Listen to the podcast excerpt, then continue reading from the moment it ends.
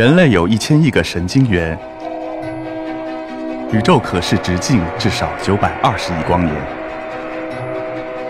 从无限小到无限大，在中科院 SELF 讲坛一起探索未知的世界。本节目由中科院 SELF 讲坛出品，喜马拉雅独家播出。首先自我介绍，我是来自中国科学院南海海洋研究所的黄辉。好，大家下午好。我今天呃主要是代表我自己，还有我自己的团队来给他介绍一下我们的一些在南海种珊瑚、研究珊瑚的故事。首先，我给大家看的一张图片，美丽的珊瑚礁。实际上，我知道在这个会堂里头，呃，也有我的。一些研究珊瑚礁的同仁们，那么实际上很多可能也去潜水过。刚才胡老师是来自于这个台东，因为我也去了很多次台东，台东也有太平洋沿岸，也有很多珊瑚礁，非常美丽。那么我们在这讲珊瑚礁，那就要讲我自己的研究的对象。我最主要研究对象什么？珊瑚礁，还有一类生物就是珊瑚礁的框架生物。我们叫造礁的石珊瑚，给大家看看，这是一片珊瑚礁，但是里面有很多块状的、枝状的这些什么，我们就说它是框架的生物，造礁的石珊瑚。我做过一些科普的讲座，呃，有些听众就会问我，哎，黄老师，呃，珊瑚是动物还是植物呢？我想首先要回答这个问题。有很多人说珊瑚是石头，也有道理啊。他们叫珊瑚叫什么海石花？因为我们经常看见的是一块块的白色的，那是造礁石珊瑚的骨骼部分，所以它实际上它是一块石头，但它只是它的一个碳酸钙的骨骼。也有人说是植物啊，因为它在海底吱吱呀呀的，像一棵树一样。啊，实际上呢，珊瑚它是动物，它是一种很低等的，我们叫腔肠动物，可能大家也接触过。呃，我们吃海蜇，也见过水母。珊瑚呢，它就跟水母是近亲，都是属于腔肠动物的。那我们这边有张图片，可以看到有很多触手，这是什么呢？这是就是珊瑚虫。我们每块珊瑚实际上它是有成千上万个珊瑚虫生活在一起，因为它是非常低等，它是群体生活。那么我们这张珊瑚虫好像很大，实际上它是非常小的。它只有几毫米到几厘米这么大，一般的珊瑚虫。珊瑚虫里头，我们可以看到它的触手，它都是有颜色的。它是为什么有颜色呢？是因为它体内跟藻类共生。所以有很多人为什么讲说珊瑚像植物呢？是因为它共生的藻类，它需要阳光，可以进行光合作用。所以珊瑚很多时候它最主要的营养方式是靠光合作用的。但是实际上呢，它在夜间它有出手，我们可以看到它这有些小虫子，它也是可以把小虫子吃进来的。这就是我们讲的珊瑚虫。那我们又讲到另外一个概念了，我们珊瑚虫成千上万的珊瑚虫，它组成了珊瑚。珊瑚呢死亡了以后，就是留下了碳酸钙的骨骼。那不断的新的珊瑚繁衍，生长在旧的珊瑚上面，不断的沉积，成千上万年就形成了什么？珊瑚礁、珊瑚岛，这就是我们现在这个画面上俯瞰的一个，就是澳洲的大堡礁。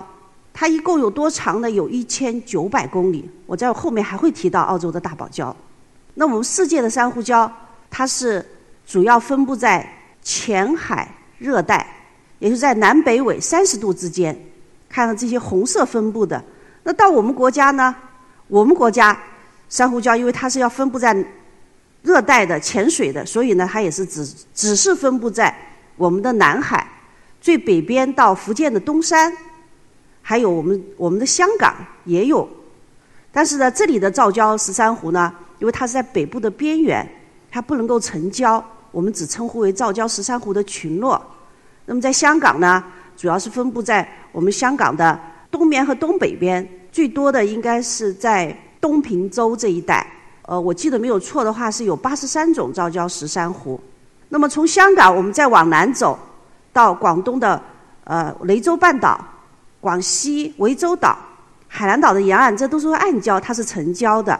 然后我们再往南，西沙群岛、中沙群岛、南沙群岛，这些是典型的这个岛礁。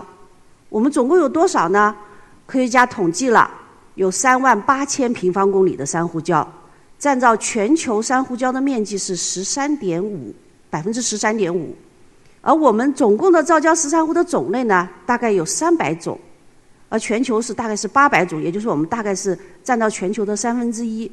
所以，三全球的这个珊瑚礁的研究和保护，我们国家来说还是非常的重要的。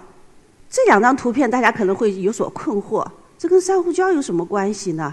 我要讲的是一个跟珊瑚礁非常有关的一个，我们叫埃尔尼诺。可能很多人呃在媒体啊，或者是在天气啊预报啊新闻里头都会接触到这个词埃尔尼诺。埃尔尼诺是什么意思呢？是指异常的温度升高。非常高温，那么我们可以看左边这张图，就是印度的德里这个大街上这个柏油路，它原来是斑马线，现在都是融化严严重的扭曲了，因为温度太高了。那右边是什么呢？它是埃尔尼诺的另外一个现象，会有异常的天气，像洪水啊等等的爆发。那为什么要谈埃尔尼诺呢？是因为埃尔尼诺会引起这个温度太高了，它也会引起水温升高。不要看珊瑚礁是是分布在这个热带海域，但是它实际上，它只是适合在二十八度以下，异常的温度三十度、三十一度，它也会大量的白化死亡。那么第一次的这个引起广泛关注的呢，啊尼诺年是哪年？是一九九八年。一九九八年，呃，最后来过去过了以后统计，全球大概有三分之一的珊瑚礁白化死亡。那是非常壮观的，你可以从空中看到太平洋的很多岛礁，它都一片白茫茫的。就说三分之一的珊瑚礁它是白化死亡了，所以大家就对这个整个的全球变暖引起了重视。那后来呢？一零年有第二次的埃尔尼诺年，最近的一次是一五年到一六年，这个损害最大的就是我们刚刚提到的大堡礁，它基本上北部有百分之六七十的珊瑚礁都白化死亡了，所以这个引起了。这个很大的一个大家的一个这个关注。我是一九九六年硕士毕业的，我本科和硕士呢学的都是水产养殖。水产养殖什么？我妈妈说，那不就学养鱼吗？养鱼用得着 上上大学还上研究生？是。后来我硕士毕业以后，也是因为阴差阳错没有找到合适的工作。我记得我那两个月天天待在家里头，也没待在家里。还留在研究所，我们是研究所读的硕士。别人就介绍说：“你怎么还没有工作呀？”我说：“是啊。”我说：“这个我再等等吧，找到合适的。”结果别人就介绍我认识了我们老先生周润林老先生，他是我们呃国家珊瑚研究的奠基人。我说：“这是我的一个非常幸运的一件事情。”同时呢，这个我就他就收留了我。收留我的硕士毕业到他的门下了，然后还有一件事情就是什么呢？就是九九年，啊，我被借用到我们北京去国家自然科学基金委工作。也就是说，在这两年里头，我接触到了我们国家最顶尖的海洋科学的这个科学家。我说，在我面前不是打开了一扇窗，在我面前是打开了一个世界。那我在这个时候，我就下定决心啊，我要搞科研。我要研究珊瑚礁，我就是开始啊读在职的博士，开始研究珊瑚礁。那么我刚才也看到了一个视频，这是我们的团队在研究。那么我开始研究珊瑚礁，从九八年到现在二十年，二十年我们做了什么工作呢？首先，我们第一个我们要了解我这个珊瑚礁，我们现在国家珊瑚礁到底处于什么样的一个状况呢？我们走遍了整个的珊瑚礁，我们从福建的东山，一直我们刚刚提到了我们国家珊瑚礁分布的沿岸，一直到西沙群岛到南沙群岛，有珊瑚礁分布的所有的地方，我们都去调查了。我们见证了整个珊瑚礁这十多年来的变迁。